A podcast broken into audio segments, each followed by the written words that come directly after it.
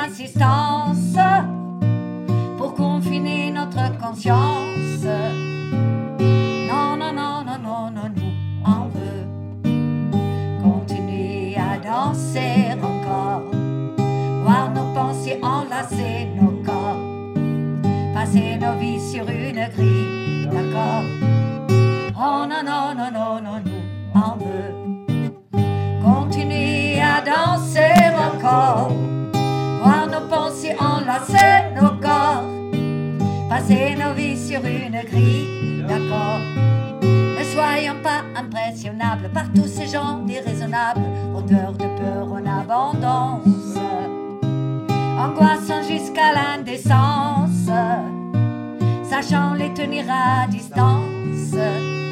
Pour notre santé mentale, sociale et environnementale, nous sourire notre intelligence. Ne soyons pas sans résistance, les instruments de leur démence. Oh non, non, non, non, non, nous, on veut continuer à danser encore, voir nos pensées enlacer nos corps, passer nos vies sur une grille, d'accord. Oh non, non, non, non, non, nous, on veut continuer à danser encore, voir nos pensées enlacer nos corps, passer nos vies sur une grille, d'accord. Encore, encore, nous, veut continuer à danser encore, voir nos pensées enlacer nos corps, passer nos vies sur une grille, d'accord. Oh non, non, non, non, non, nous, on veut continuer à danser encore, voir nos pensées enlacer nos corps, passer nos vies sur une grille, d'accord.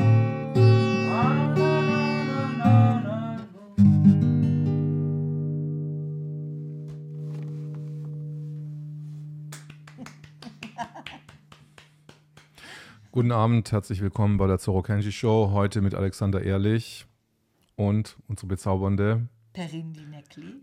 Perin Dinklik. Wie, wie wird es ausgesprochen? Perin Dinekli. Ist es ein griechischer Name? Türkisch. Türkischer Name. Und Alexander, äh, herzlichen, äh, ich freue mich wirklich, dass du hier aufgeschlagen bist, äh, nachdem es der letzte Nacht schon wieder irgendwie wild herging, glaube ich, bei euch. Ja, Ja? also bei uns ist Ein bisschen näher, Das näher, ist näher dran. für ihn. Bei uns besteht nicht besonders viel Unterschied zwischen Tag und Nacht, Woche und Wochenende. Du hast mir gerade gesagt, dass du auch die, ähm, dass du die deutsche Nationalhymne auf dem Klavier spielen könntest. Stimmt das? Ach, jetzt erwischt du mich kalt, das war gerade nur so ein Nebenkommentar. Wir haben gerade einen tollen neuen Text geschrieben für die deutsche Nationalhymne, nachdem ähm, ja, der heutige Tag das Land für immer verändert.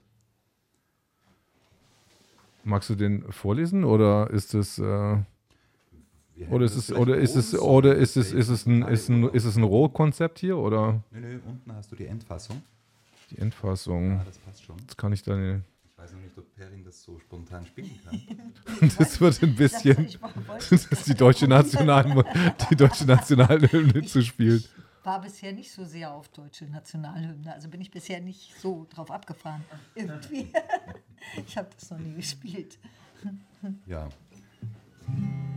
Wir machen ganz gern nach jeder großen Demo so eine künstlerische Jam-Session. Mhm. Da entstehen meistens neue Texte, neue Lieder.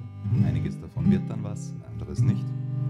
Auf die Art entstanden auch schon viele Strophen von Perrins Lied, das ja immer länger wird. Und heute eben mal nicht zum direkten Lied, sondern zur deutschen Hymne. Aber wir haben uns heute hier eingefunden, nachdem wir denn heute den 21.04. gefeiert haben. Genau. Auf wir feiern den Beginn der Diktatur in Deutschland. Juhu. jo.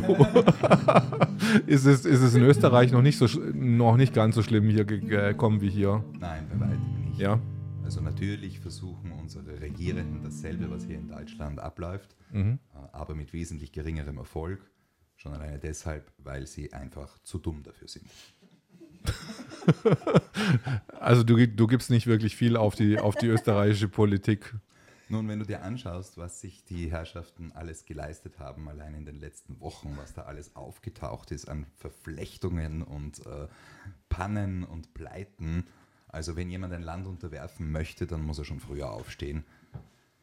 So ungeschickt kann man wirklich nur sagen, herzlichen Dank, lieber Gott, für Sebastian Kurz und seine Konsorten, denn sie werden nicht gewinnen. Wie waren denn deine, äh, wie ist denn dein Tag heute abgelaufen? Also ihr seid auf, du bist aufgestanden und dann bist du um 6.30 Uhr an die Siegessäule, äh, Siegessäule getigert. Ja, Oder- also ganz so einfach war das nicht. Zunächst bin ich mal aufgestanden und wurde von einem halbnackten Mann mit Kaffee in der Hand begrüßt. Äh, Ich war etwas erstaunt, aber so ist das, wenn man Widerstand macht und bei äh, Gastgebern wohnt. Ja, äh, dann ging es weiter mit äh, einer stressigen Fahrt zu einem Vorgespräch mit den vielen, vielen Aktivisten, die heute in Berlin äh, tätig waren, dass wir uns ein bisschen abstimmen miteinander. Ja, auf dem Weg dorthin wurde ich zweimal aufgehalten und äh, dementsprechend war dann nicht viel Zeit für die Vorbesprechung.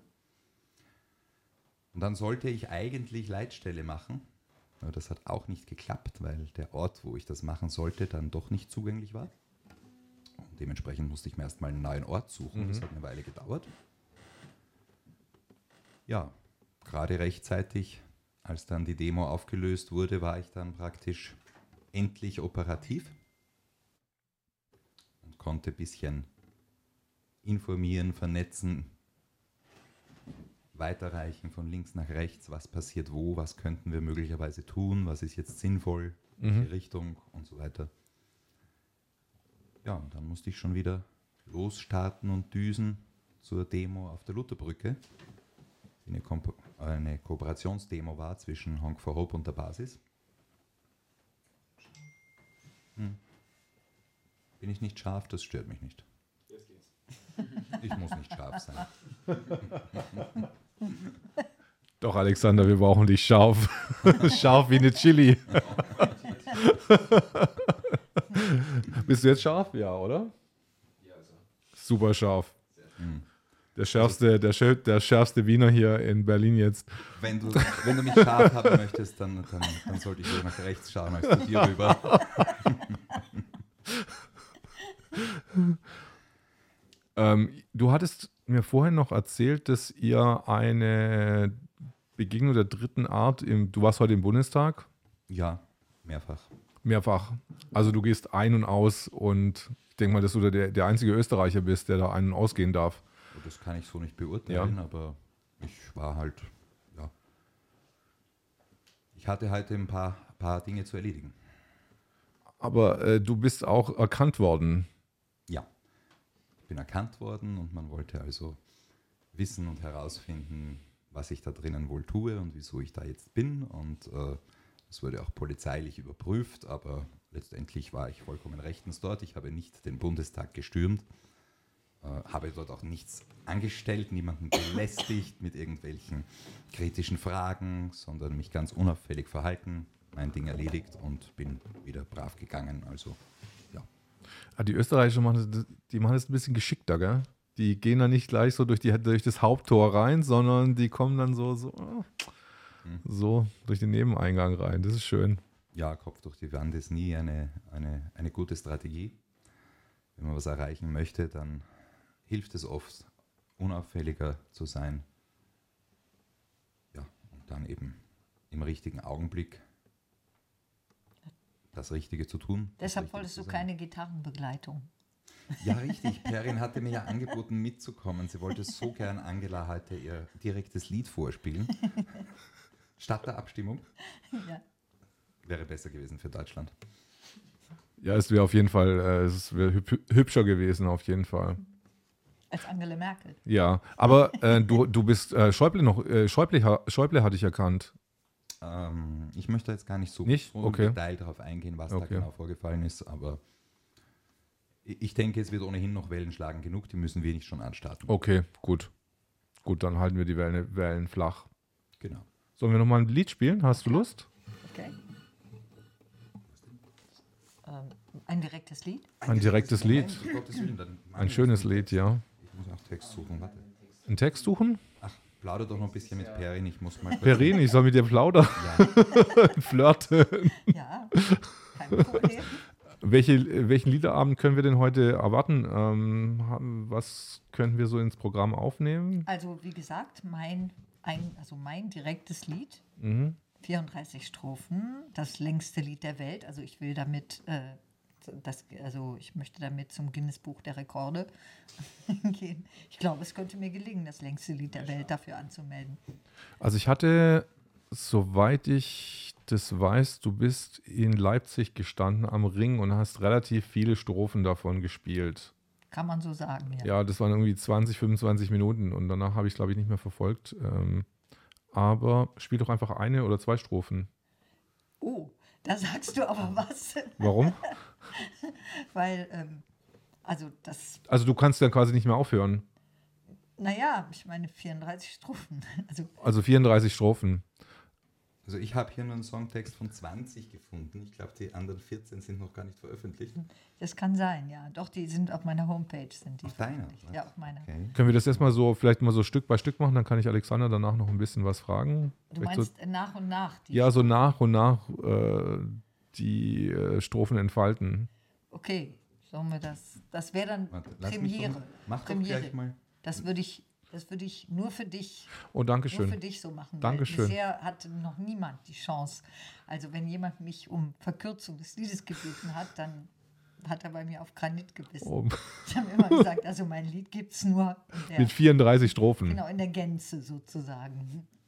Perrin, du musst ein bisschen Werbung machen, wenn wir schon online sind für deine Webseite. Wie lautet denn die? Per- perindinekli.net.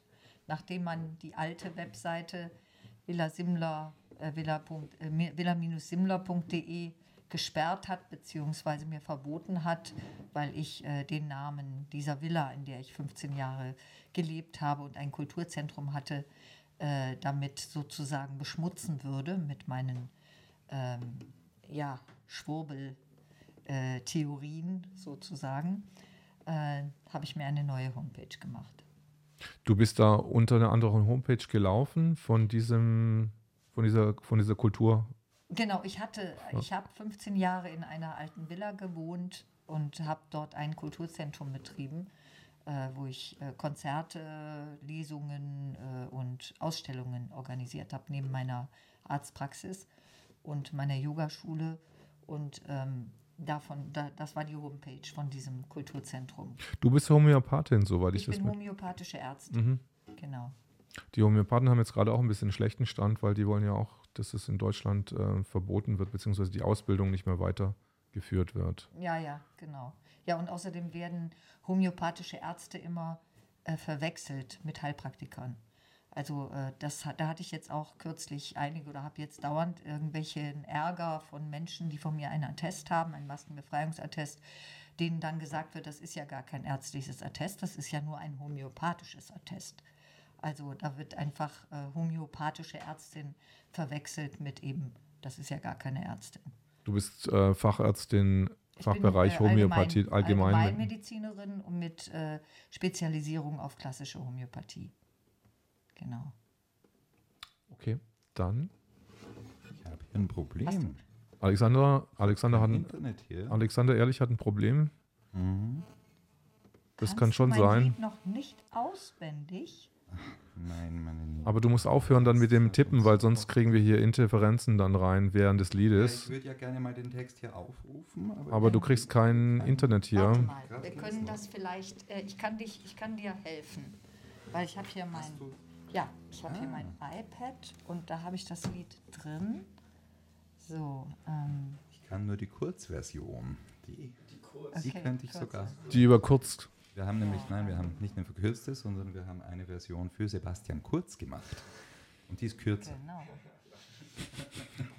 Ist kürzer. Das ist ja ein wirklicher Version Lacher. gemacht. Also, Das verhexte Lied. das verhexte Lied. So, hier ist ein direktes Lied. Voila. In der Gänze. Willst du da auch mit reinkommen? Du hast es. Wir haben auch hier österreichische Unterstützung. Also, wir haben hier einen, einen österreichischen Backup-Sänger noch. Äh, der Manuel ist auch noch da. Aber äh, zwecks Mangel an Mikrofon, weil So, wir auch schade, die Gitarre abnehmen müssen, spricht er aus dem Off sozusagen. Er wäre aber durchaus dekorativ. Auf jeden Fall, ja. Wir müssen ihn dann unbedingt noch ins Bild holen. Aus Mangel an Mikrofon, aber ins Bild wird auf jeden Fall nachher noch. Aus dem Bild, Alexander. Sehr gut. so gehört sich das. Genau, genau. Battez-vous. Ja, also mit dieser kleinen Bitte. Achso, welche willst du denn jetzt? Ja, oder wir fangen einfach an. Du lass dich nicht verdummen durch Trug und Heuchelei. Sie wollen, dass wir verstummen ins Körbchen 1, 2, 3. Sie wollen, dass wir parieren, das sei doch unsere Pflicht. Dass wir im Takt marschieren, jedoch das wollen wir nicht.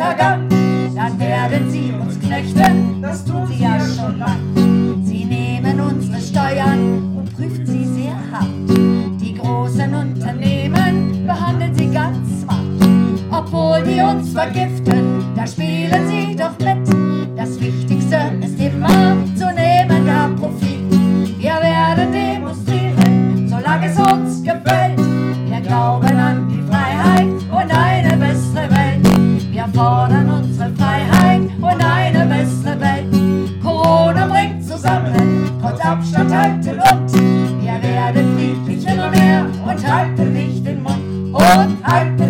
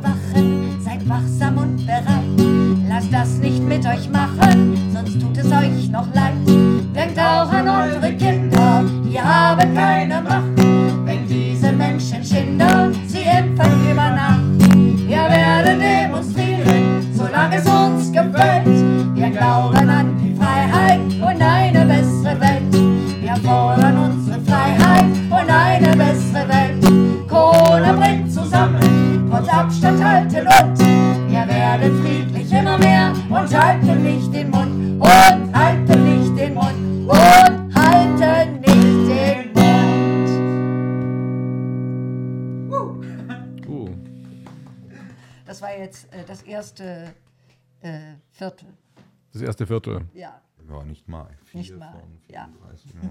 Okay. Nee, Acht waren Strophen? Acht. Er hat recht, das waren acht. Das waren acht Ja, ja, Strophen. sind acht. Also 8, ich 16, leg- ich 24, spiel mal immer- 32. Ja? Es gibt 32. Nee, 34. 34. Genau. Okay, ist immer ein bisschen unter Also ein Viertel. 8, 16, Fast. 24. 20. Ja, genau. Ein. Und ein bisschen unter einem Viertel, Wir haben ja. eine Inzidenz von vier. Alexander, wie ist das Jahr für dich gestartet? Du warst in Innsbruck.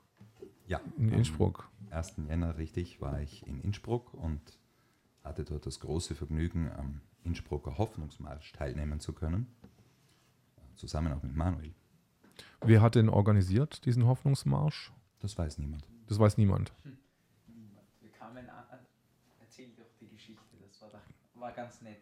Ja, erzähl sie du, wenn du sie gerade Äh, Wir haben ja, nicht, wir haben ja hier jetzt kein Mikro. Ein Ähm, Mikrofon für Manuel. Du kannst Ja. doch hier an mein Mikro kommen. Ja, äh, ich würde lieber Alexander aus dem Bild. Ja, bitte, dann, nein, nein, kick mich aus dem Bild. Nee, dann kommt, kommt, kommt der Manuel kurz ins. Ja, Äh, ga- ganz kurz äh, löse ich den Alexander ab. Also es war so, dass wir angekommen sind in Innsbruck und äh, wir wollten eigentlich die jetzt Leitung, müssen wir weiter wir ran. wollten eigentlich die Leitung des Demozuges übernehmen Noch, noch mehr? und, und haben gefragt, ähm, Ja. wer denn hier Veranstalter ist. Man hat uns gesagt, das ähm, wäre Martin Rutter, aber das weiß eigentlich keiner so genau und der ist aber dann auch nicht da gewesen. Und insofern hat eigentlich niemand diese Versammlung übernommen. Wir haben dann mehrere Polizisten noch gefragt, uns konnte keiner irgendwie eine Antwort geben. Und irgendwie äh, hat sich das Ganze dann so ergeben mit äh, Antifa zwisch, äh, zwischen uns, unter uns äh, und ja, dann hat sich ein schöner Hoffnungsmarsch ergeben, der eigentlich sehr gut geleitet und geführt wurde von der Polizei, wo sie uns quasi von der Antifa auch beschützt haben, weil die ja gerne äh, gegen uns kandiert haben dann. Und das war echt ein, ein wunderbarer Start in das neue Jahr und ja, das, also den Rest möchte ich eh lieber Alexander überlassen. Danke dir, Manuel.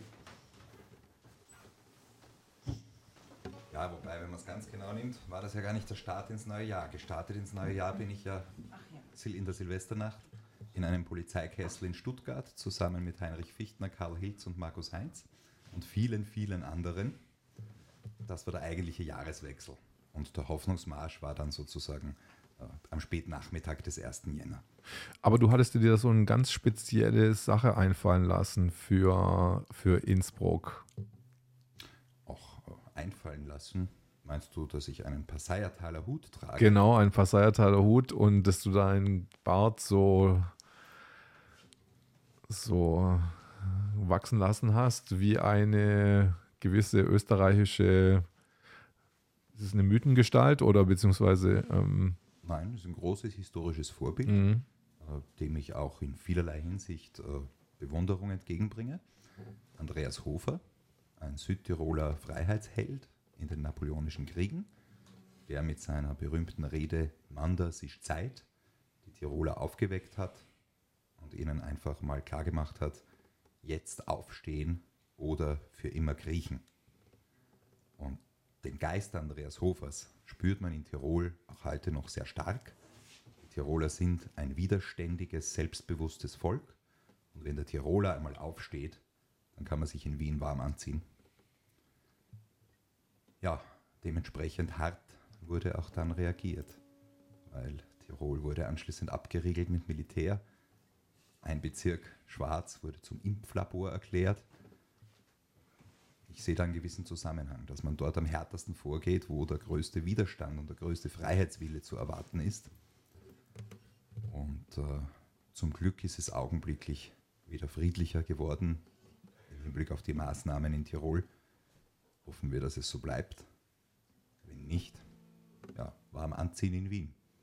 Aber dich haben ja dann Leute auch ähm, erkannt und du hast ja nichts gesagt, du bist einfach auf, eine, auf einen Stein gestiegen, Nicht mal, nicht mal. nein, ich bin einfach dort hingegangen. Aber da ging dann so eine Raunen durch die Menge, wie du mir gesagt das hast. fragst du liebe Leute, die dabei waren, Ja. also die, die das von außen Manuel? beobachtet haben. Hast du das beobachtet? Wann am 1.1.? Ja. Ähm, ein Raunen, ich weiß. Naja, wo sie gesagt haben, der Hofer. Ach so. Na, ich, ich war eher mit dem Geschehen äh, um die Polizei und so beschäftigt. Das ist ja eher das Hauptaugenmerk, äh, worauf ich so schaue. Mhm, okay. Ich, ich richte meinen Blick eher weniger auf die Menge, auf die Zuschauer, sondern eher auf diejenigen, die uns mit Repressalien bestrafen. Okay. Ja, also vereinzelte solche Rufe hat man gehört. Äh, ja, ich nehme das jetzt insofern nicht besonders ernst, als es ja darum geht, dass wir uns alle Hofers Geist nutzbar machen. Aber die Menge hat halt schon gespürt, dass so ein bisschen, ja, dass, dass, dass der Geist von Hofer einfach unterwegs ist dann. Ja, der Am- war in am uns 1. allen Jänner. Na, keine Frage. Der war in uns allen unterwegs. Und äh, für mich ist das ein wichtiges Symbol für den ganzen deutschen Sprachraum, weil Andreas Hofer hat sich niemals nur für Tirol eingesetzt oder nur für Österreich, sondern immer für alle Deutschen. Klingt jetzt heutzutage blöd, aber damals war das noch nicht äh, irgendwie nationalistisch eingefärbt oder, oder irgendwie negativ belastet. Da konnte man noch ganz normal von alle Deutschen sprechen und hat die Schweizer, Liechtensteiner, Österreicher mitgemeint. Also er meinte alle Deutschsprachigen. Mhm. Wann hat Hofer gelebt? Naja, äh, am Jahrhundertwechsel vom 18. zum 19. Jahrhundert. Also bei den Napoleonischen Kriegen. Ganz genau. Und hat gegen die napoleonische Armee dann gekämpft. Oder wie war die Geschichte von, von ja, nein, ursprünglich ist er aufgestanden gegen die Bayern. Die Bayern, damals ein Vasallenstaat von Frankreich, von Napoleon, haben Tirol sozusagen zugeschanzt bekommen. Hier nehmt mal, gehört jetzt Mhm. euch, weil ihr brav wart und weil ihr Waffenbündnis äh, mit uns gemacht habt.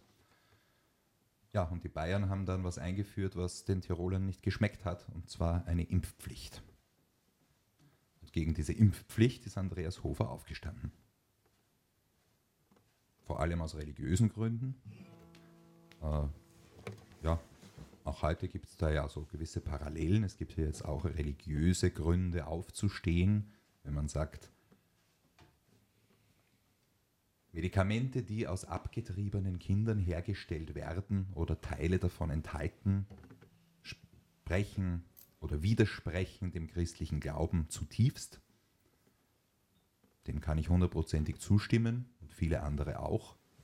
Und das ist sicher ein starkes Argument, aufzustehen und zu sagen, hier ist eine rote Linie. Wir wollen nicht Leben gegen Leben tauschen. Wir wollen nicht vom Tode ungeborener Kinder profitieren, indem wir damit möglicherweise Leben retten. Selbst wenn wir das täten, wäre es immer noch eine Sünde.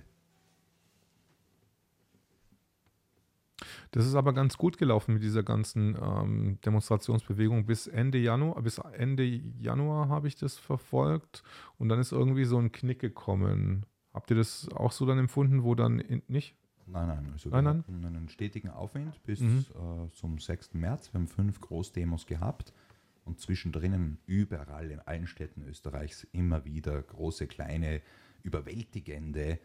Äh, für Klappruck war ein Wahnsinn, also 1500 Menschen auf der Straße in einer 8000 Einwohnerstadt. Und das waren aber keine hingefahrenen, zugereisten, sondern das waren dort von aus für Klappruck die Leute.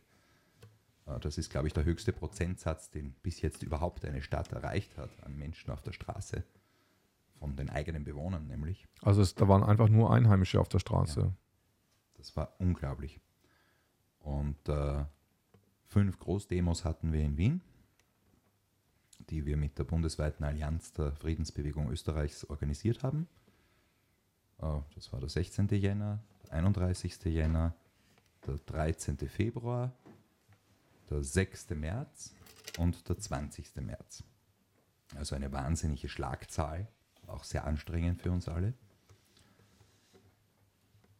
Ja, am 6. März war so richtig was los. Am 20. März gab es bereits gewisse Spaltungen innerhalb unserer Bewegung, die wir noch nicht öffentlich gemacht haben. Es hat sich darin geäußert, dass es zu diesem Termin zwei verschiedene Konzepte gab, weil eine Gruppe von Aktivisten nicht mehr an den Vorbesprechungen teilgenommen hat und ihre eigene Suppe gekocht hat. Ja, dann haben die Teilnehmer diesen Tag ganz unterschiedlich erlebt.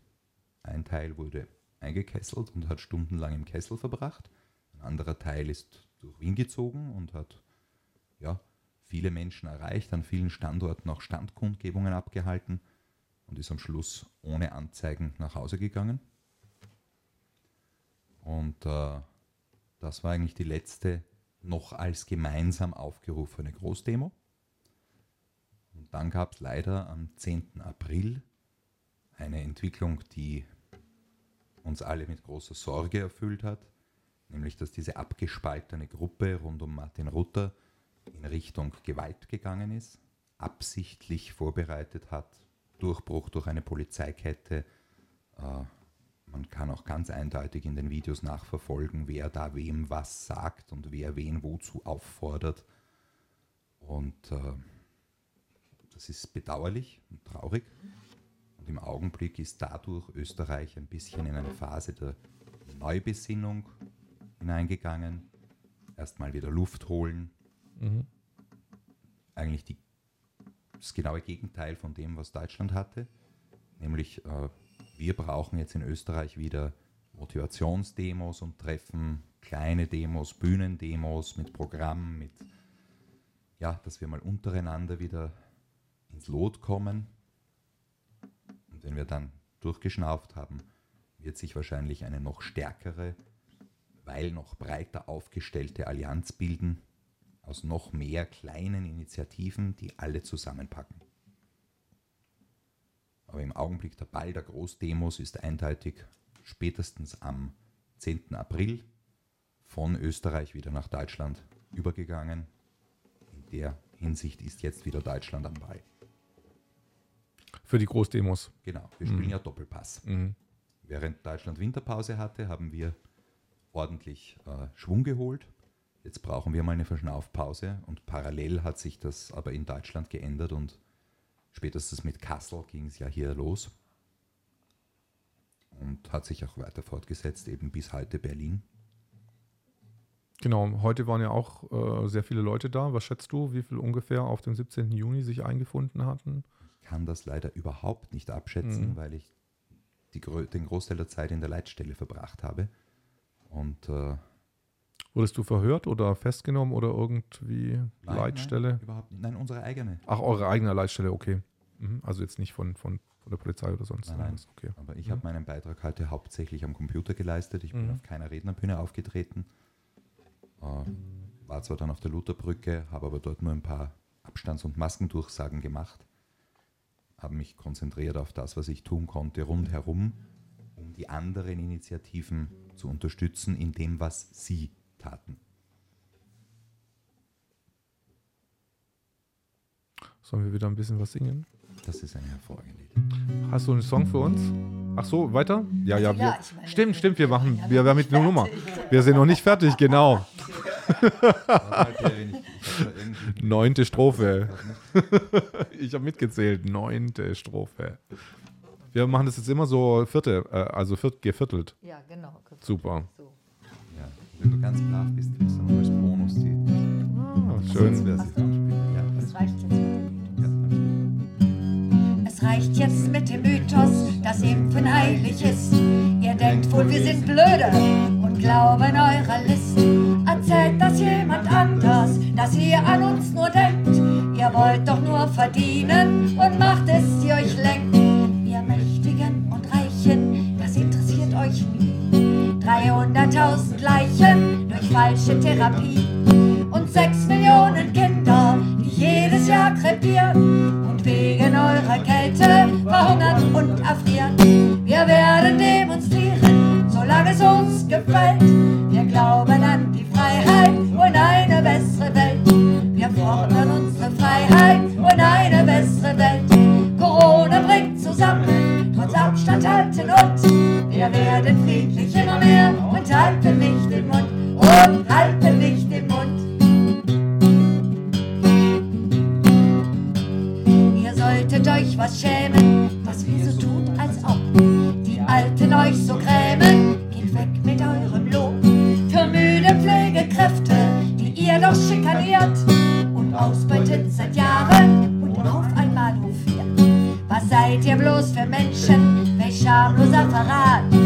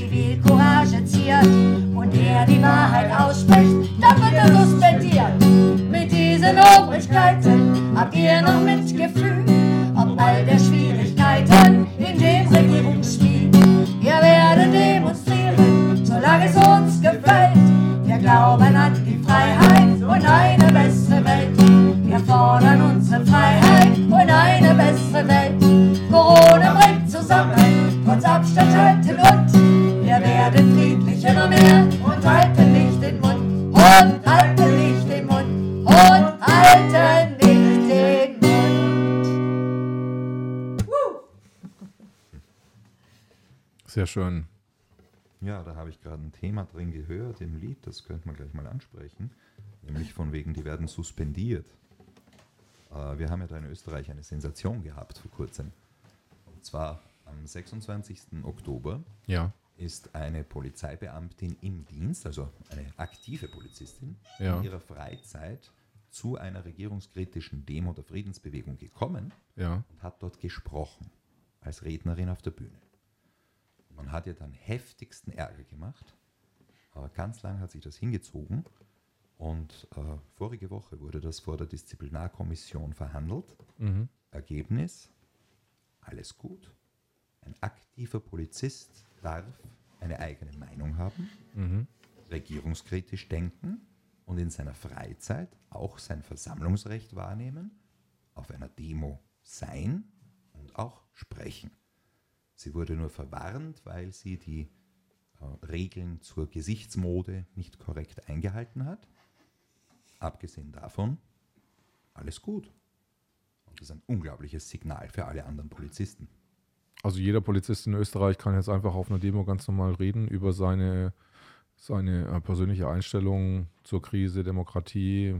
Ja, er kann ohne Angst äh, hingehen, teilnehmen, reden oder er kann einfach in seinem persönlichen Umfeld ohne Angst seine Meinung vertreten, solange er es in seiner Freizeit tut. Das ist ein unglaubliches Urteil. Also ich meine, da wäre ja hier in Deutschland, das wäre, also wenn sowas möglich wäre, da würden ja die Polizisten ja, ich weiß nicht, scharenweise auf die Bühne gehen. Ich weiß es ehrlich gesagt nicht. Also, ähm, weil hier ist ja bei den Polizisten eher so, so Angst auch angesagt. Also, Hm. wenn die, habe ich gehört, also, Ja, bei den Jungen vor allen Dingen. ja. Hm. Kennst du da selber? Ja, ich habe äh, ich hab Patienten, die Polizisten sind. Und ähm, da kriege ich dann Mhm. mal interne Informationen. Und äh, die sagen eben schon ganz klar, die jungen Polizisten sind zum großen Teil einfach sehr äh, konform und äh, sind auch eben sehr ängstlich. Also da, ma- die machen sich auch sehr viel Sorge um ihre Karriere. Die Älteren sind da entspannter. Und äh, also die regierungskritischeren oder überhaupt kritischeren Polizisten, das sind meistens ältere. Und auch die gemäßigteren. Also die Jungen, die machen sich da überhaupt keine Gedanken drüber. Also ja, zumindest viele, viele glauben auch einfach alles, was, äh, ich meine, gut, Polizisten, so höre ich das von den Patienten, das ist eine Frau und ein Mann jeweils, ähm, die Polizisten sind und äh, die sagen, also ähm, Polizisten sind sowieso Befehlsempfänger. Mhm. Also das ist einfach so. Grundsätzlich, äh, so wird man da sozialisiert oder ähm, und die Jungen natürlich umso mehr. Und die werden auch darauf gedrillt von Anfang an. Also die älteren Polizisten, die haben, äh, das war nicht, das war früher nie so krass wie jetzt. Und jetzt werden die Jungen einfach von Anfang an drauf gedrillt. Also nur Befehle zu empfangen und äh, ansonsten ist die Karriere also in Gefahr, in großer Gefahr. Also so wie jetzt in Österreich ist es in Deutschland nicht. Ja, also ich kann auch einen deutlichen Unterschied spüren, Mhm. äh, wenn ich einer größeren Menge deutscher Polizisten gegenüberstehe oder österreichischen Polizisten.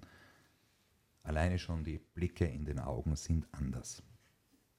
Äh, Sind die, sind die österreichischen Polizisten ein bisschen mehr dran am Volk? ich glaube ja. Ich glaube ja. Äh, ich denke, dass wir in Österreich eine überwiegende, deutlich überwiegende Mehrheit an Polizisten haben, die bereits an der Grenze ihrer Toleranz sind. Äh, ja, eine Kette aufstellen, das ist noch kein Grund, dass man jetzt seine Karriere gefährdet, weil dann stellt man sich halt dahin. Äh, oder mal eine Strafe ausstellen, Verwaltungsstrafe wegen Abstand und Maske. Da sind wir mittlerweile mit der Polizei ziemlich auf der gleichen Schiene. Wir sagen auch, also wir Organisatoren und Aktivisten, das ist eine gute Sache, gebt mal her die Strafen. Weil äh, wir haben Interesse daran, dass wir mit diesen Strafen vor die Gerichte gehen Mhm. und dann entsprechend äh, das Ganze durchleuchtet wird. Also kein Problem, immer nur her damit. An dieser Stelle gibt es überhaupt keinen Grund mehr, miteinander in Konflikt zu treten, es sei denn, es kommt massivster Druck der Einsatzleitung, was in Wien leider immer mehr wurde in letzter Zeit. Aber auch dann siehst du, dass die meisten Polizisten nicht blutdürstig sind und nicht äh, wie ein Rambo mit dem Schlagstock spielen möchten und gar nicht abwarten können, dass ich mal draufkloppen darf. Also Ich hatte nur mal ein Video gesehen und da haben ähm, Demonstranten mit Polizisten heftiger diskutiert und da ist mir das so vorgekommen, als wären die eher so auf einer Ebene. Also ob das mal so, wie wenn man mit, sich mit dem Nachbarn unterhält. ja, Also so ein bisschen härter mit dem Nachbarn unterhält.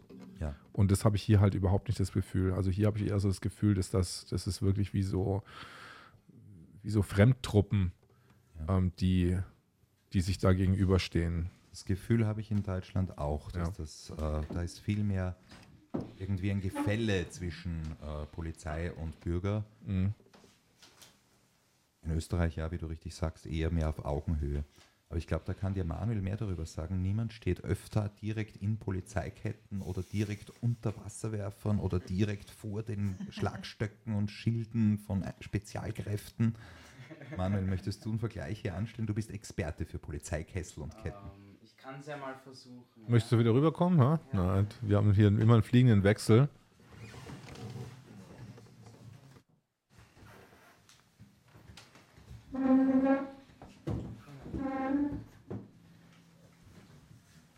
Ja, so, ähm, kann ich das ein bisschen weiter runterstellen? Geht das? Ohne dass das, ohne dass das äh, weiter runterfällt? Ach, nein, es fällt. Es fällt fast runter. Ja. Ah, das, ich, kann, ich, kann das, ich kann das umstellen. Ja, nein, doch nicht. Nein, funktioniert nicht. Okay, also ähm, ich kann das, ich kann das so eigentlich. Müssen wir hier kurz mal ein bisschen dis Okay, umdisponieren irgendwie, Ja. weil das Mikro runterfällt. bin doch ein sehr kleiner Mann, was durchaus sehr sympathisch ist in diesen Polizeiketten, wenn da so ein äh, 1,64 Meter äh, Ja. Mann steht und, und äh, sich mit der Opala.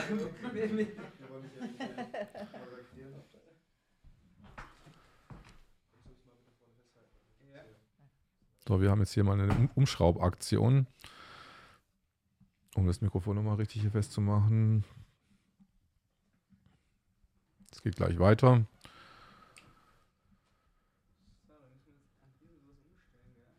Nee, nee, du musst nichts aufmachen, du musst es einfach nur wieder, wieder ein bisschen so, genau. Genau. Kannst dich ja nicht hinschieben. Jetzt, jetzt hast du es Okay. wieder, ja. ja, also ähm, ich, ich denke, es Das ist, ist perfekt. durchaus äh, sympathisch, wenn da so ein kleiner 1,64 Meter Mann äh, in der Polizeikette steht und den äh, zwei Meter großen Polizisten einen Vortrag hält.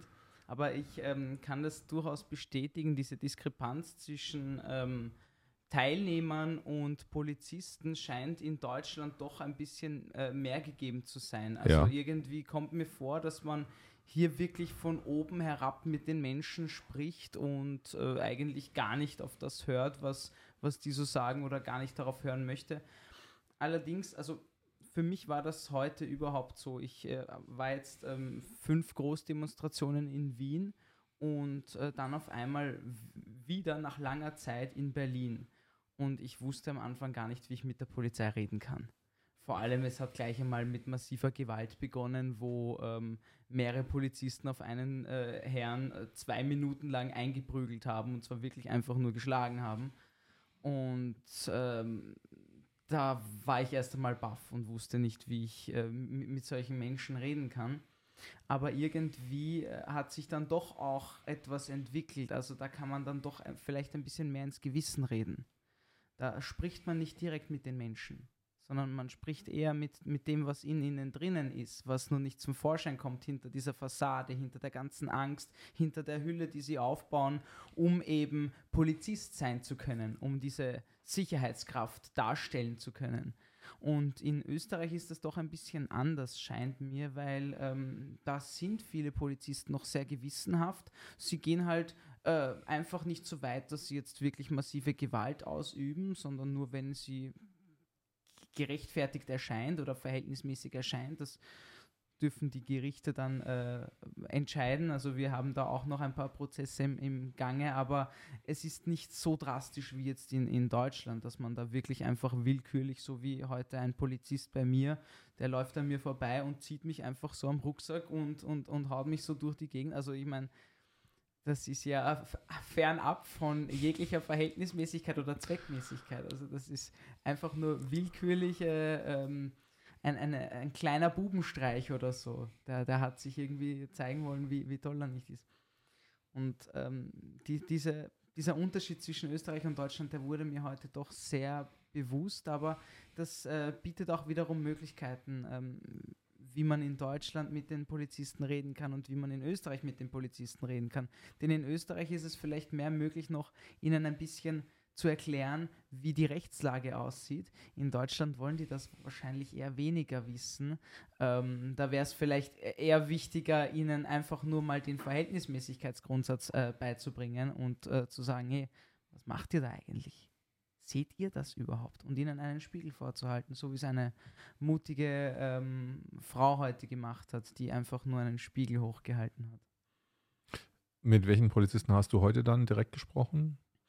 Ähm, direkt gesprochen habe ich mit einem wirklich, also ähm, ein, ein, ein längeres Gespräch geführt. Ansonsten sind es eher so kleine Wortgefechte oder ich hau ihnen dann halt einfach meine Wortfetzen hin, mi- mit denen sie dann einfach schlecht schlafen werden.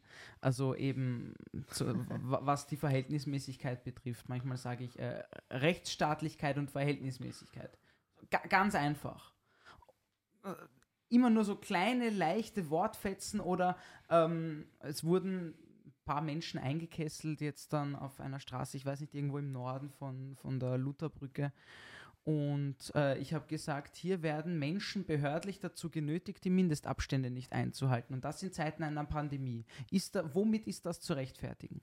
Und das habe ich immer wiederholt. Ich habe ihnen quasi die Frage gestellt, was machen, was machen diese Menschen hier? Sie verteidigen quasi diese Pandemie oder sie, sie schützen uns oder die Bevölkerung in einer Pandemie und dann pferchen sie Menschen zusammen, äh, um sie vor Verwaltungsstrafen äh, zu bewahren oder dass, dass der Verkehr nicht behindert wird. Also was ist jetzt mehr wert? Der Verkehr oder diese Pandemie oder die Gesundheit der Alten oder also äh, dass, dass die einfach mal ein bisschen nachdenken.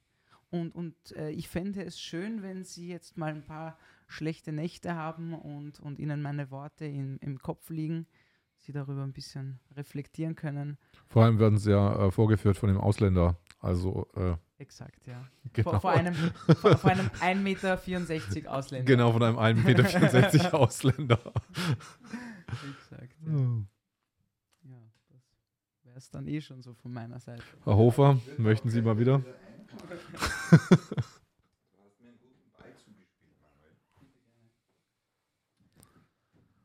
Also Manuel hat ja eher so den Zugang äh, zur Polizei, indem er frech an der Kette steht und seine Meinung sagt. Mhm. Ähm, ich habe mit der Polizei meistens eher zu tun in, in Kooperationsgesprächen, Deeskalationsgesprächen, äh, häufig auf der Ebene der Einsatzleitung oder der jeweils äh, Befehlshabenden vor Ort. Und das war auch heute der Fall bei der Lutherbrücke, ebenso wie dann später bei den mehreren Kesseln nördlich der Lutherbrücke, in denen ich auch drin war. Äh, auch da ist ein wesentlicher Unterschied zwischen Deutschland und Österreich. Mhm. Äh, Und das wiederum hat mich erstaunt. Das war nämlich zugunsten Deutschlands. Äh, Die vorgesetzten Polizisten haben in Österreich eher die Tendenz, nichts zu sagen und auf den noch höheren Vorgesetzten zu verweisen, Mhm. bis eigentlich am Schluss gar keiner mehr da ist, mit dem man reden kann. Und hm, dann fragst dich, okay, wohin, was soll ich jetzt? Also keine Chance, irgendeine Info zu kriegen. Und das war heute nicht der Fall in Berlin. So heute haben sie an mehreren Stellen Auskunft gegeben und auch wirklich mit mir gesprochen. Äh, allerdings widersprüchlich. Der eine sagte, geh da lang. Der nächste sagte, nee, dort lang. Und so ging es hin und her. Wir waren wie Mäuse in einem Labyrinth. Es war kein Ausgang zu finden. Und da frage ich mich, ob das vielleicht eine neue Strategie und Absicht war, uns zu zermürben, indem man uns bewusst hin und her schickt, solange bis wir Blasen an den Füßen haben. Keine Ahnung. Bei den Demonstranten ist mir auch ein Unterschied aufgefallen. Ein großer heute. Äh, nachdem ich in letzter Zeit in Wien viele Züge geleitet habe, war es auch für mich heute ungewohnt, nach langer Zeit wieder in Berlin zu sein und in der Menge zu agieren. Und ähm, ich habe festgestellt, auch unter den Demonstranten ist die, die Stimmung anders. Ich glaube, in Deutschland ist mittlerweile schon viel mehr Frust aufgestaut. Der Deckel auf dem Topf wackelt und sitzt gar nicht mehr fest. Vielen fällt es schwer, sich noch zurückzuhalten nach einem ganzen Jahr Schikanen. Und zumindest verbal hat sich der Stil geändert gegenüber dem, was ich erlebt habe, noch zu Silvester. Äh, insofern als die Leute viel beleidigender waren. Viel, ja, direkter in der Wortwahl, die, die ich halt gesehen habe in meinem Umfeld. Ich habe wie Nazis raus an die Polizisten. ja, Sprüche wie, äh, ja, ich will das jetzt gar nicht wiederholen, das sind teilweise auch obszöne Dinge gefallen. Nicht in Richtung Gewaltbereitschaft, nicht in Richtung, ich will dir was tun, sondern in Richtung, ich habe es echt so satt, dass ich nur noch schimpfen kann. Das haben wir in Österreich noch nicht. Ja, so schämt euch, sagen sie ganz oft hier. Ne? Ja, das ist noch relativ Das war noch sehr harmlos heute. Ja. Ich habe heute viele, viele unflätige Wörter gehört in diesen Kesseln, die ich wirklich nicht wiederholen will. Und das habe ich in Österreich noch nicht.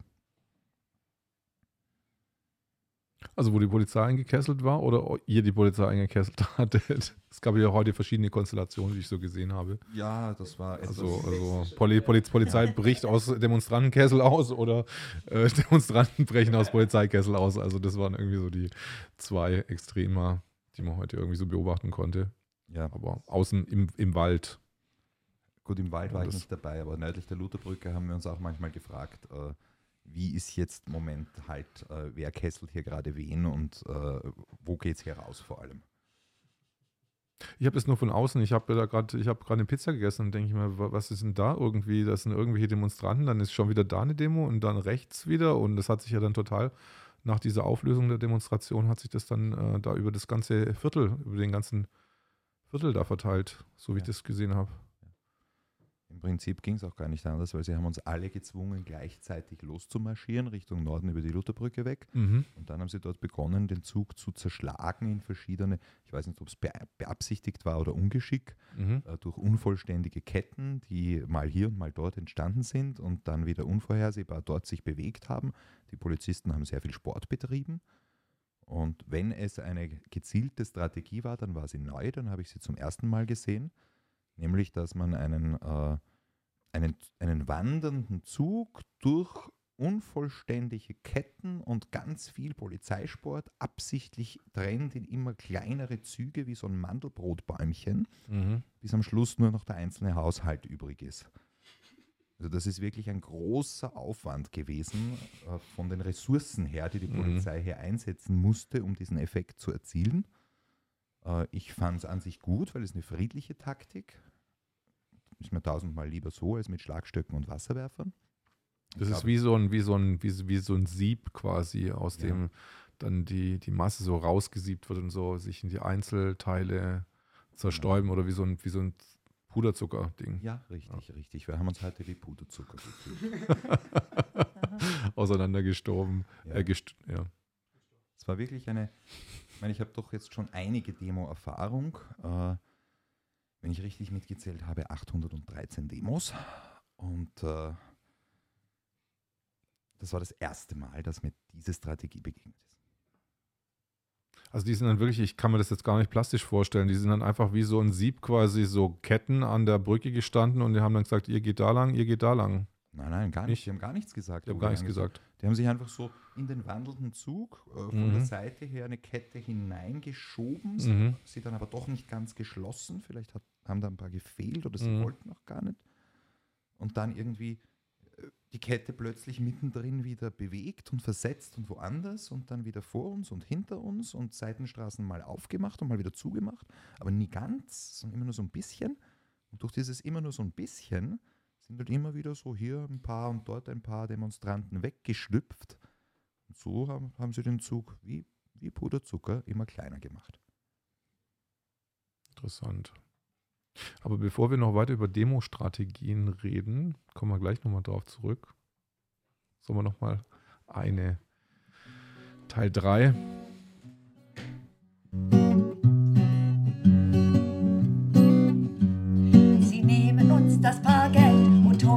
Homöopathie.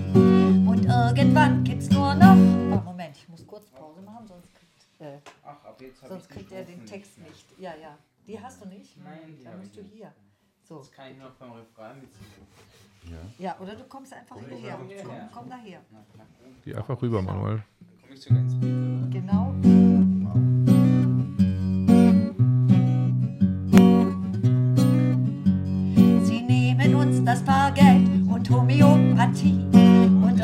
Irgendwann gibt's nur noch die Pharmaindustrie. Und staatliche Kontrolle, Kultur und Mittelstand, die spielen da keine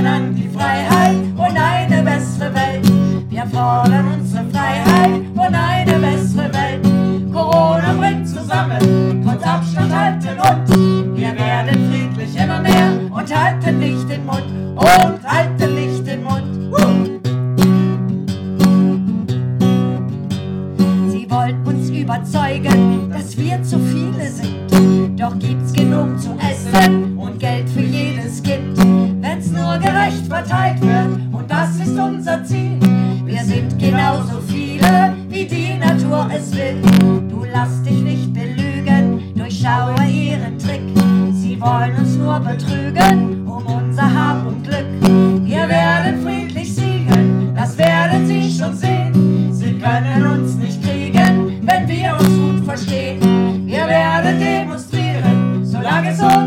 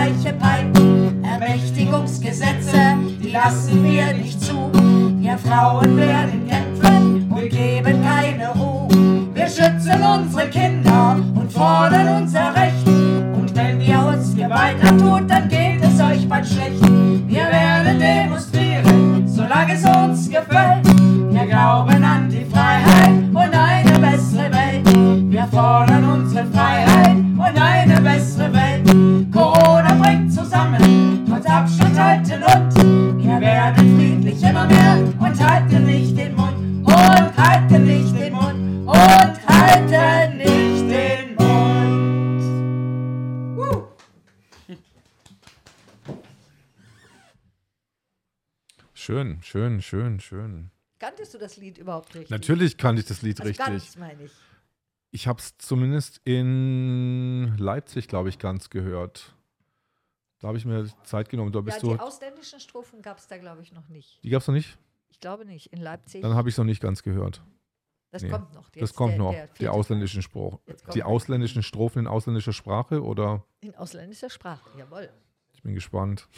Ich glaube, wir kriegen gerade. Von der Polizei oder was? Keine Ahnung, es hat geklopft. Soll man einfach leise sein. Könnt ihr mal aufmachen? Ja, ich weiß gar nicht. So, das kann jetzt möglicherweise spannend werden. Wir bereiten uns vor auf Gespräche in Respekt und Geduld.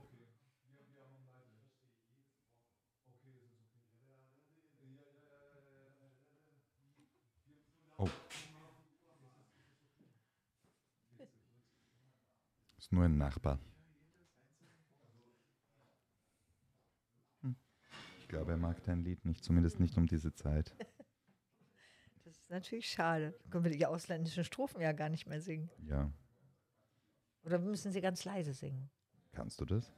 Ja, wir können. Äh, Ich weiß nicht, ich glaube, wir sollten das jetzt wirklich nicht überstrapazieren. nee. Man hat insofern recht, es ist ja wirklich schon sehr spät Aha. und ich denke, wir könnten musikfrei weiter tun. Ja, wozu denn auch? Ist doch gut. Keine Sorge, wir haben inzwischen weitergemacht. Okay, gibt es dich keinen. um zu Kein, ja, echt? ohne dich, echt? ja. Ihr habt das ohne mich gemacht. Also, Also, kann, ja, man, kann man jetzt keine ausländischen Strophen mehr machen? nee, nee, oder? leider nicht mehr. Oder Nee, leise.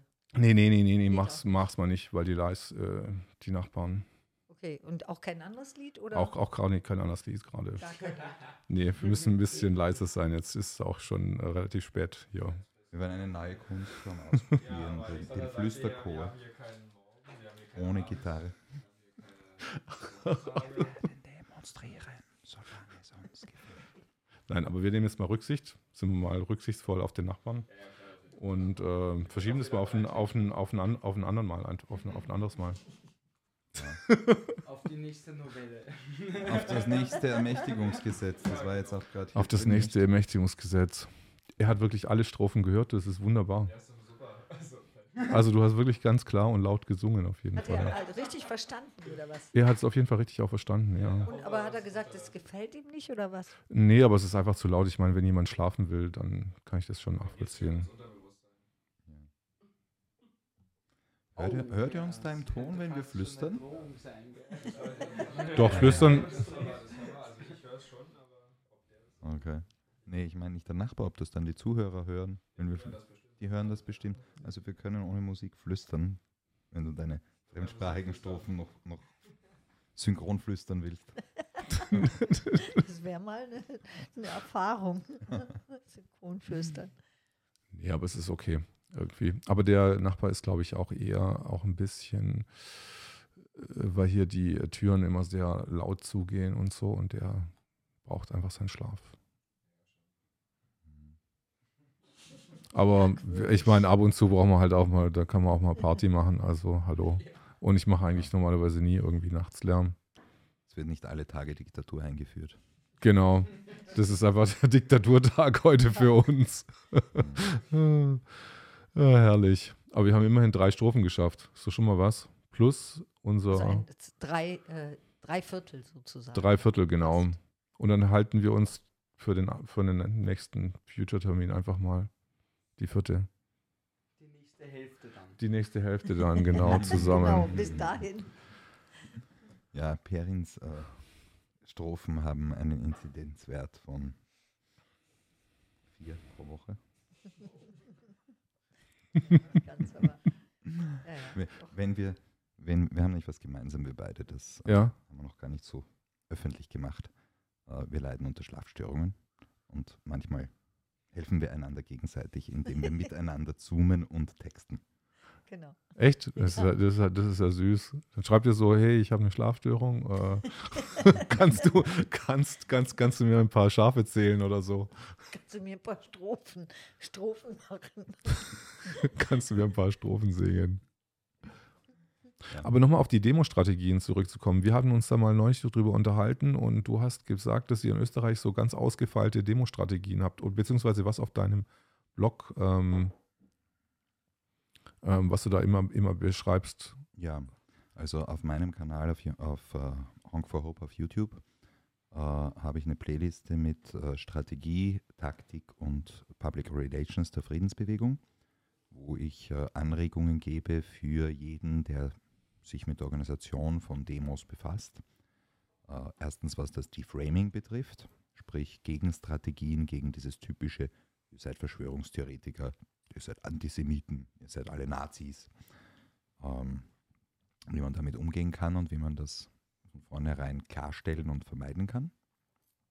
Und äh, dann aber auch im Hinblick auf praktische Durchführung. Äh, wir haben noch sehr viel mehr. Ich habe erst zehn Videos online. Äh, die Stichpunkte, die ich mir zusammengeschrieben habe, reichen jetzt mal gerade für 84 solche Videos. Also habe ich 74 noch im Kopf, die ich noch nicht gemacht habe. Das liegt einfach daran, dass ich die Zeit nicht habe, weil ich jedes Video dauert ein bisschen zum Überlegen, was möchte ich sagen und dann zum Umsetzen. Dann geht vielleicht was schief, weil ein Nachbar klopft. Dann kann man das Ganze von vorne machen. Dementsprechend dauert das eben. Ja. Aber gibt es dann einfach ein 15-Minuten-Video? Also ihr verhältet euch so und so gegenüber den Polizisten oder wie, wie, wie darf ich mir das vorstellen? Es ist immer ein bestimmtes Thema. Ja. Mhm. Also es wäre zum Beispiel ein Thema, äh, das letzte, jetzt das zehnte Video war für Deutschland, das war tragbare Flagge. Mit Erklärung, warum ich das sage, warum ich glaube, dass es wichtig und richtig ist. Mhm. Äh, auch eingehend auf Gegenargumente, also auf die typischen ja, Antworten auf diesen Vorschlag. Es ist halt eben jeweils meine Meinung, wie es aus meiner Sicht oder aus unserer, wir analysieren ja auch gemeinsam, nicht nur Manuel und ich, sondern auch noch viel mehr Leute, die sich Gedanken darüber machen äh, in unserem Team, wie ist das gerade gelaufen, was können wir daraus lernen. Und dann kommen eben zu bestimmten Themen Positionen heraus, die wir anbieten. Denen, die es gerne nachmachen möchten oder ausprobieren wollen, wie es bei Ihnen läuft. Es funktioniert nicht alles für jedes Zielpublikum gleich und auch nicht für jede Mentalität gleich. Zwischen Leer Ostfriesland und äh, St. Veit an der Glan bestehen gewisse kulturelle Unterschiede, das lässt sich nicht wegleugnen. Da kann man nicht eins zu eins alles übernehmen, aber eben vielleicht doch das eine oder andere sich abschauen oder Fehler vermeiden. Was hat sich denn so in Wien bewährt von den Strategien, die du da erarbeitet hast? Meinst du jetzt bei der Demo selbst? Bei der Demo selbst, also ja. bei der Durchführung Bei der eines Durchführung, Zuges. bei der Durchführung eines Zuges, genau. Ja. Ähm, ich werde da jetzt natürlich nicht alles äh, ins Detail offenlegen. Das Allerwichtigste ist, man muss wissen, wann es genug ist. Mhm. Man muss einfach klar sehen, unter einer bestimmten kritischen Masse wird man anfällig für Kesselungen und dann kommt die Polizei auf Anweisung von oben und holt sich die Anzahl von Strafanzeigen, die sie gerne hätte. Mhm. Sprich, wenn der Innenminister sagt, ich hätte gerne heute 7000 Strafanzeigen, dann kesseln sie 500 Leute und zeigen jeden 14 Mal an. Mhm. Okay. Und dann können sie in die Zeitung schreiben, wir hatten 7000 Strafanzeigen. Und äh, das dauert natürlich eine Weile, dann hofft man auch auf Eskalation, weil man die Leute ja provoziert und schikaniert. Irgendwann nach ein paar Stunden werden sie doch vielleicht hoffentlich endlich wütend werden. Nö, werden sie nicht bei uns. Aber man kann es ja immer wieder mal versuchen. Und ähm, dem kann man vorbeugen, indem man einfach, wie wir das am 20. März erfolgreich gemacht haben, zur richtigen Zeit spurlos im Boden versickert. Waren hier Demonstranten? Wo? Keine gesehen. Das erinnert mich irgendwie so an Kotan ermittelt. So, es gab irgendwann den Herrn der Unterwelt irgendwie. Seid ihr dann irgendwie so ins, in die Unterwelt so abgedriftet, in die Wiener, Ja. in die Wiener Unterwelt da? Es war geheimnisvoll. Wir waren Ja. gerade noch an die 400, 500 Leute, die unterwegs waren. Und äh, wenige Augenblicke später stand dort nur noch Manuel mit seinem Livestream in der Mitte eines großen Polizeikessels. Ohne einen einzigen Demonstranten. Das ist ja, un- das ist ja unglaublich, wie er, wie er das geschafft hat. Aber da müsst ihr schon die Beine in die Hand genommen haben. Ein paar Leute. Oder manuell. Die, die Aufforderung, die Leute sollen sich auflösen, hat wohl gefruchtet, ähm, nachdem ich es dreimal gesagt habe und nicht nur einmal. Ähm, Ja. ja. und dann waren alle weg Mhm. und 200 Polizisten sind übergeblieben. und ich habe mir halt dann die Situation noch ein wenig angesehen.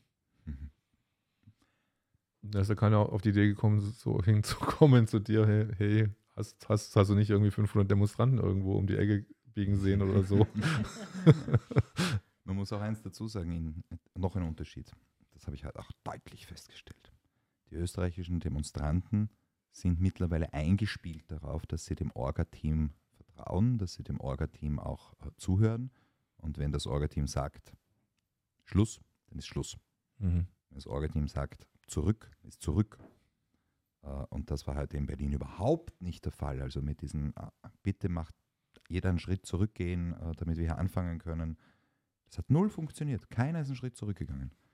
Also diese Solidarität untereinander und das Funktionieren wie eins, äh, das hat jetzt hier überhaupt nicht geklappt. Bei uns hingegen klappt es wirklich gut. Ja gut, das hat aber auch eine, ähm, so einen Hintergrund. Also ich merke auch diese Anweisungen, also so macht mir den Hubschrauber. Also da kann man mich mit jagen, mit solchen Anweisungen. Haltet die Abstände ein, zieht eure Masken auf äh, und so weiter. Oder wenn ihr einen Test habt, geht freiwillig zu den Polizisten und zeigt es vor und lasst es euch abnehmen, weil das sage ich jetzt dazu. Also das sind alles so Anweisungen, wo ich finde, das ist kontraproduktiv. Wir gehen gegen Abstände und Masken und gegen all diese Maßnahmen auf die Straße und müssen uns von unseren eigenen Leuten ständig um die Ohren hauen lassen. Teilweise müssen wir uns anschnauzen lassen. Also äh, eben, wir sollen doch gefälligst ne, die Abstände einhalten und, und äh, ja, wir müssen uns fast schon von unseren eigenen Leuten bedrohen lassen. Und also mich nervt das auch kolossal. Es nervt hier viele, weil das war, so- ist so unglaublich, äh, also äh, pflichtbewusst weitergetragen worden. Teilweise sind wir von unseren eigenen Rechtsanwälten eben so richtig äh, in die Pfanne gehauen worden und bedroht worden. Also die, die, die kamen mir dann vor wie Handlanger der Polizei. Wozu brauchen wir dann noch die Polizei? Gar nicht nötig. Machen unsere eigenen Leute schon. Also das ist, das ist schon so ein bisschen hier in Deutschland der Hintergrund, dass die Leute jetzt auch genervt sind langsam. Also auch davon genervt sind. ne? okay. Von der Polizei in den eigenen Reihen. Ich weiß nicht, wie das in Österreich gehandhabt wird, aber hier war das so. Bei den ganzen Querdenker-Demos ist das so, hat das so viel Raum eingenommen, Kannst du ein bisschen näher ans Mi- Mikro also, gehen? ja, also d- so viel Raum eingenommen, dass zum Beispiel die Musiker auch, die Musiker sind auch genervt. Das hat viel, viel mehr Raum eingenommen dann äh, als, als zum Beispiel die Musik oder äh, richtig gute Lieder oder so. Ne? Die wurden dann ans Ende gedrängt und dann wurde ja die Demo aufgelöst und dann fand das nicht mehr statt. Zum Beispiel, weil, äh, was weiß ich, irgendein Rechtsanwalt, äh, ich sage jetzt keine Namen, irgendwie so viel Zeit damit ver verbracht hat, uns anzuschnauzen und zurechtzustauchen. Ja, Sprech's ruhig aus, Markus Heinz. Ja. Ähm, wir haben die Videos, glaube ich, alle gesehen. Äh, ich möchte jetzt eine Lanze für ihn brechen. Stell dir jetzt mal vor, du bist so ein Demo-Organisator, Hm. machst eine Demo ganz weit weg von deiner Heimatstadt. Äh, da fährst du ein paar Mal hin, dir das anschauen, Vorbereitung, Kooperationsgespräche. Dann investierst du auch was. Du musst ja irgendwie die Technik anschaffen, entweder kaufen oder mieten, hinbringen, transportieren. Äh, Dann machst du die Anfahrt, dann bist du dort und dann würdest du ganz gerne etwas tun dort. Mhm. Verstehst du? Im Sinne von zumindest mal anfangen. Ähm, jetzt kann man natürlich sagen, wenn ich sicher sein will, dass ich möglichst lange demonstrieren kann, stelle ich mich am besten ganz auswärts von der Stadt auf einen Parkplatz, wo niemand vorbeigeht und wo ich so viel Platz habe, dass Abstände leicht einzuhalten sind und auch die Durchsagen gar nicht so sein müssen, weil sich das automatisch verteilt. Am besten stelle ich eine sauteure Anlage hin mit ganz viel Power. Dann haben die Leute auch nicht so das Bedürfnis, ganz nahe hinzugehen. Ja, was habe ich dann? Dann habe ich eine Querdenken-Demo. Genau. Äh, wenn ich das jetzt nicht tue, wenn ich in die Innenstadt hineingehe Mhm. und dort eine Demo mache, habe ich automatisch eine kleinere Fläche und ein größeres Risiko. Mhm. Gleichzeitig mehr Leute, die vorbeigehen, also automatisch wahrscheinlich auch noch eine höhere Teilnehmerzahl. Mhm. Und damit ist es eigentlich unmöglich, diesen Grad zu halten. Mhm. Und da kann es nur darum gehen, darf ich anfangen oder darf ich nicht anfangen. Mhm. Und damit ich anfangen darf als Demo-Organisator, muss ich in der Aufbauphase die Abstände sicherstellen, der Polizei beweisen, weil sonst kriegt gar kein grünes Licht. Wenn da schon am Anfang alle zu knapp stehen, kann die Demo nicht beginnen. Also dazu muss ich ehrlich sagen, hier in Deutschland gab es bei den letzten Großdemonstrationen, eigentlich bei fast allen, sowieso nie grünes Licht. Das war alles eine Farce, eine einzige Farce von Anfang bis Ende. Und am Ende wurde, egal wie sehr die sich irgendwie da den Hubschrauber und was weiß ich, und, und es, es waren auch alle relativ brav, fand ich. Also, und selbst die rebellischsten An äh, Demoleiter haben das alles nachgeplappert. Also so macht mir den Hubschrauber und, und, und. Und dennoch, bei all den Großdemos gab es im Endeffekt, wurde doch aufgelöst. Und das war reine Schikane. Und bei Schikane, ich sage immer, wenn man sich anfängt, sich erpressen zu lassen, dann weiß man ganz genau, das wird nie aufhören. Wenn du einmal darauf eingehst, auf solche Erpressungen, dann weißt du genau, das wird immer schlimmer werden. Die Forderungen werden immer größer. Und dann irgendwann, ne, und, und du, du äh, kriegst nie das, was du wirklich möchtest. Du wirst immer mit der Möhre da gelockt. Ne? Und wenn du das nicht machst, dann kriegst du die Möhre nicht und am Ende kriegst du sie sowieso nicht. Tut mir leid, das sehe ich irgendwie anders. Ich habe so viel, ich bin auf fast jeder Demo, ich habe so viele Demos mitgemacht und ehrlich gesagt, die besten Demos waren die, wo die sowieso nicht genehmigt waren und wo sich auch keiner hingestellt hat und so getan hat, als ginge es darum, dass irgendwas genehmigt wird, weil das ist für mich eine Farce, ob es genehmigt ist oder nicht. Es ist immer genehmigt, dann wieder, wird es wieder abgesagt, dann wieder genehmigt, dann wieder abgesagt. Letztendlich wird es dann aufgelöst. Das ist eigentlich immer so. Wenn du keine Genehmigung versuchst, machst du dich mit einem Aufruf in den Telegram-Gruppen bereits strafbar. Das heißt, jeder, der aufrufen möchte, kommt am so und so vielten dort und dorthin, muss anmelden. Wenn es nicht tut, ich meine, wie kann man von den einzelnen Demo-Organisatoren verlangen, dass sie ihren Kopf hinhalten in einem Umfang, der in große Strafen geht? Da reden wir von 45.000 Euro für einen Versammlungsleiter einer illegalen Versammlung äh, oder entsprechend Haftstrafen. Äh, niemand von uns wird bezahlt für seine Arbeit. Mhm. Wir machen das alle, wir buttern noch was hinein. Äh, Spendenaufrufe in der Bewegung führen bei dir zu viel. Du bist sympathisch und beliebt. Bei anderen, die große Investitionen haben, zu gar nichts, weil da glaubt man, ach, der ist eh reich, der trägt eine Krawatte. Das ist in Deutschland aber anders. Querdenken hat massenhaft Spenden gekriegt. Ja, Massenhaft. mag sein, weiß ich nicht, kann ich Ja, nicht beurteilen. Also das ist nicht so. Also so viel Spenden habe ich nie gekriegt. Niemals. Auch nicht annähernd. Tut mir Dann leid. werde ich dir jetzt mal was verraten. Für die Demo am 18.11.2020, äh, Infektionsschutzgesetz 1 in Berlin, kamen knapp 2000 Euro Spenden herein. Was du aufgerufen hast. Ich Damit. war der Versammlungsleiter. Ja, ja, genau. Du bist ja auch nicht Querdenken. Ja, ich bin Hong Hope, richtig. Ich Genau. trage eine Krawatte und ich bereichere mich Genau. angeblich, das behaupten alle. So, und jetzt soll ich mich hinstellen und soll 45.000 Euro Strafe riskieren. Nein, du ja nicht. Also du kannst das ja, ich verstehe dich, weil ich glaube auch, dass es in Österreich anders ab, abgeht. Ich rede von Deutschland. Ich rede von heute auf der Lutherbrücke zum Beispiel. Ja, okay. Aber wie gesagt, ich sage dir nur, das hat seine Geschichte in Deutschland, dass die Leute keinen Bock mehr darauf haben. Das wollte ich nur sagen. Dann müssen sie Das sich aber die- die ohne Geschichte- Aufrufe selbst organisieren. Ganz Das finde ich sowieso. Und das sind auch die besten Und Demos. wie soll das funktionieren? Irgendeiner muss beginnen. Irgendeiner muss Ja, sagen, ja einer, kommt dahin.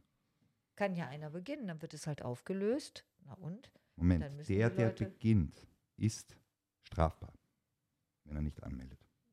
Ja, wenn er, wenn er richtig, wenn er richtig den Demoleiter macht, aber es muss ja nicht Nein, der, der in der Telegram-Gruppe als erster aufruft, ist strafbar, wenn er nicht anmeldet. Also man kann es so oder so ausdrücken.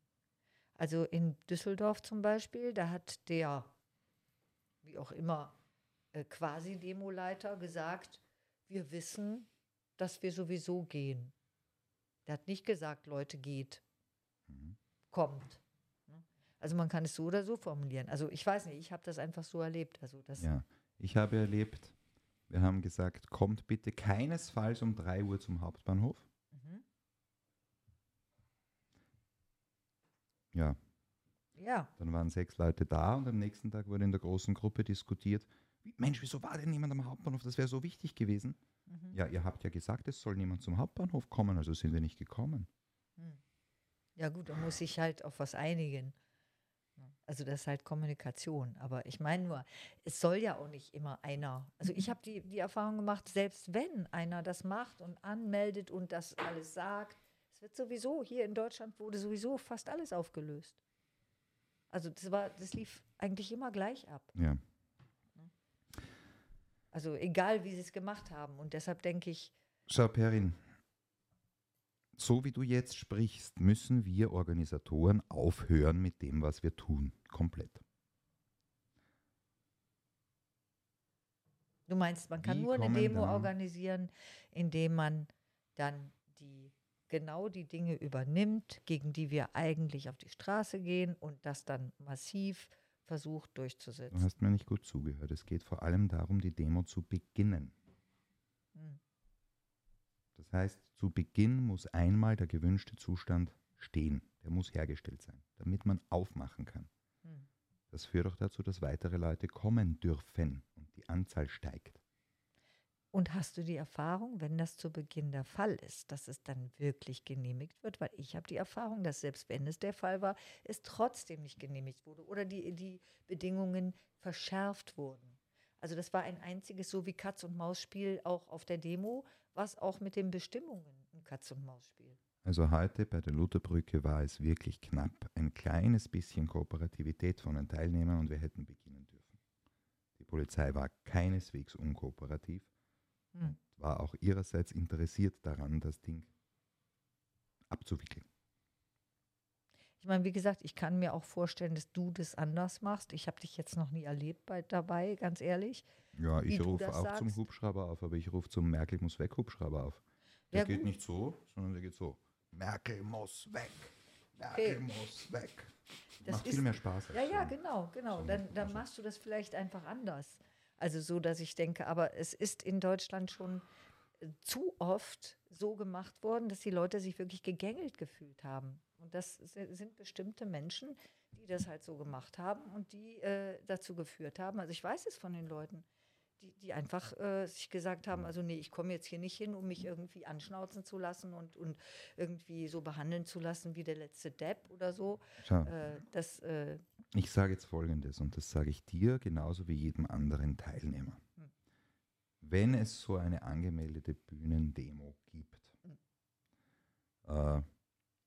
Erstens mal, du erkennst an der Art und Weise der Bühne, ob die Absicht vorrangig ist, Show zu machen oder nicht. mhm. Das siehst du daran, wie groß die Bühne ist. ja. Wenn das ein Lastwagen ist oder zwei oder drei, äh, liegt der Fokus auf Sprechchören, auf äh, Demo aus dem Volk.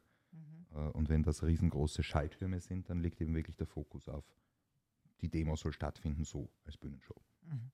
Ähm, und jetzt nochmal, wenn du zu einer Demo gehst, die mit Bühne überhaupt beginnen soll, Mhm. dann musst du akzeptieren, dass das eben leider der Punkt ist, wo sie uns dran aufhängen jetzt. Diese Abstände und diese Masken. Die kannst du jetzt, da, bist, da weißt du, das ist jetzt so. Wenn du das nicht willst, dann geh nicht hin, ganz einfach. Geh nicht hin. Und warte vielleicht in der Nähe, ob sich was entwickelt oder tut, Mhm. aber geh einfach nicht hin, dort, wo du Ich, nicht ich sein gehe willst. ich geh da nicht hin. Ja? Ich gehe da nicht mehr hin. Ich gehe schon lange nicht mehr zu den Bühnen. Ja, wunderbar. Genau. Das Aus kann genau ich wirklich den- jedem den anderen auch nur empfehlen, Ja. so in der Konstellation. Dann lasst die Leute, Mhm. die dort äh, einverstanden sind damit, sich dem zu unterwerfen, damit die Demo beginnen kann, dann lasst die in Ruhe und lasst sie alleine und geht nicht auf sie los oder auf die Veranstalter los. Mache ich Da auch war nicht. ich heute schon, also ich thematisiere sie wirklich nur sehr ungern, aber ich war auch wirklich sauer heute auf der Lutherbrücke, Mhm. äh, weil der Versammlungsleiter äh, persönlich angegriffen wurde. Mhm. Ähm, wir haben das gemeinsam gemacht. Von das den ganze Teilnehmern. Weswegen wurde der Ja, von angegriffen? den Teilnehmern. Von den Teilnehmern. Da ging es richtig so, äh, du Schimpfwort, mhm. äh, Systemscherge, äh, was Ja. weiß ich. Äh, ja, sorry, aber wirklich, was machst du dann überhaupt bei dieser Demo, wenn du so denkst? Dann darfst du da nicht stehen an dieser Stelle, dann musst du woanders stehen. Ja, vielleicht Dann musst du bei der Spontanversammlung am Potsdamer Platz stehen und dich mit Michael Fritsch verhaften lassen. Dann bist du einfach falsch auf der Lutherbrücke beim Versuch einer geordneten Demo. Gut, wie gesagt, ich habe nur gesagt, was ich, ich bin ja mehr auf deutschen Demos insgesamt als du. Also du bist zwar auch viel auf deutschen Demos, aber ich war auf sehr, sehr vielen. Und ich kann einfach nur sagen, ich glaube, dass da gewisse Leute Vorarbeit geleistet haben, dass die Leute jetzt einfach gar keinen Bock mehr auf sowas haben, weil die, die, die haben dir jetzt vielleicht Unrecht getan oder ich weiß nicht, wer war jetzt eigentlich veranstaltet? Gregor. Gregor kennt, weiß ich jetzt nicht genau. Also jedenfalls, ich glaube, dass da einfach eine ungute Vorarbeit geleistet wurde. Und dass die Leute jetzt einfach auch so Nase voll haben davon. Und ich meine, wie gesagt, also ich mache das auch so. Ich gehe nicht mehr, ich habe auch keinen Bock mehr darauf. Und ich gehe nicht mehr zu den großen Bühnen. Ich mache meine eigene, was weiß ich, ich nehme meine kleine Box mit oder, äh, oder singe ohne einfach auf der Straße oder ich mache den Umzug mit, der nicht genehmigt ist, der von Anfang an nicht genehmigt ist, ist mir egal. Und das ist den Leuten auch egal, die dann den Umzug machen. Der kann tausendmal nicht genehmigt sein, der wird sowieso nicht genehmigt, der wird, der wird immer nicht genehmigt. Ja, und äh, eben. Und, Damit bist du jetzt sehr nahe dem österreichischen Modell. ja, Der Punkt ist, wenn man eine Bühnendemo Ja. ausruft ja, ja, ich habe es schon verstanden. und wenn man dorthin geht, Mhm. dann muss man damit rechnen, hier gibt es Maske und Abstand. Ja, aber man kann es, so wie man den Polizisten, wie ich, wie wir heute auch den Polizisten gesagt haben, man kann seine Pflicht so oder so erfüllen, äh, kann man auch das so oder so machen. Es kommt darauf an, wie dringend du die Versammlung durchführen willst. Wenn du unbedingt um jeden Preis durchführen möchtest, Mhm. weil du eine tolle Rede vorbereitet hast oder weil du viel Geld reingesteckt hast oder weil du was weiß ich, Ja. Grund hast Mhm. ähm, oder einen Stargast eingeladen hast, Ja. äh, dann wirst du umso mehr Motivation dazu haben, Mhm. die Leute auch scharf anzugehen, damit du beginnen darfst. Ja, aber dann wirst du nicht unbedingt besonders viel Erfolg damit haben. Nicht in Deutschland. Nicht zu diesem Zeitpunkt. Das ist so. Also ich sag dir das einfach aus meiner Erfahrung. Also äh, und, und erst recht, wenn du sagst, ja, wenn du unbedingt diese Demo äh, machen willst, weil du so viel Geld, so viel, so eine wahnsinnig teure Bühne oder Stargast oder äh, ne, irgendwie, äh, dann, ähm, ja, dann mach doch eine One-Man-Show oder irgendwie Two-Man-Show oder so. Also äh, dann, oder ne, mit deinem Geld äh, kann man ja dann machen. Also und ich meine jetzt nicht, nicht dich, sondern einfach, ähm, ja, aber Können wir, nicht können, können wir wieder zurück auf die, auf die, Ja, ja. auf die Lutherbrücke kommen? Ja, wir sind auf der Lutherbrücke. Wir sind auf der, wir sind auf der Lutherbrücke, wo der Versammlungsleiter Gregor massiv beschimpft wurde. Und das sehe ich überhaupt Genau. nicht ein. Ähm, Ja. wir, wir stellen gerade fest, dass es hier schon sehr, sehr spät ist irgendwie. Alle sind sehr müde. Und, Wir außer, und, und meine, wir meine, meine. Stargäste hier natürlich nicht irgendwie. Aber wenn, mein, wenn, wenn unser, unser Aufnahmeleiter jetzt schon einschläft irgendwie, dann äh, muss man den Livestream. Dann, Wir haben dir doch gerade gesagt, wir haben Schlafstörungen. ja, das glaube ich auch. Das genau. glaube ich aber auch hier. Die zwei lassen wir jetzt stehen irgendwie und wir gehen dann so ins, ins Bett. Okay. Gut. Ähm, ich würde sagen, vielen Dank fürs Kommen und wir hatten einen schönen Abend und ähm, wir sehen uns draußen auf der Straße in diesem Universum, im nächsten Universum in Österreich, Tirol. Ja. Nein, wir sehen, uns, wir sehen uns am 1. Mai in München äh, bei der Demo von Markus Heinz, wo Mhm. wir uns alle sehen, außer Perin, weil dieser sicher nicht hingeht. Ja, äh, ich auch genau. nicht, weil ich gleichzeitig eine Demo in Österreich leite. Also da äh, kann ich nicht dabei sein am 1. in München. Und ansonsten haben wir irgendwelche Termine zum Durchsagen, Manuel? Steht schon was fest unsererseits? Doch, ja. 8. Mai Schweinfurt. 8. Mai, Schwe 8. 8. Mai Mai, Schweinfurt. Siehst du, ich bin in Hartberg. Am 8. Mai. 8. Mai Hartberg, Steiermark. Wo bist du am 8. Mai? am 8. Mai äh, feiere ich Geburtstag. Wow. Wow. Also am 6. Stier, Mai habe ich eigentlich. Geburtstag, aber ähm, das ist ein Donnerstag und dann äh, bin ich am 8. Mai einfach bei mir. Wer kommen möchte, kann gerne kommen. Hm. Mhm. Vielleicht machen wir einen Demozug von Hartberg über Schweinfurt nach Offenburg. Das wäre mal was. Demo-Talk. Gut, dann wünsche ich euch allen guten Nachhauseweg und bis zum nächsten Mal. Danke dir.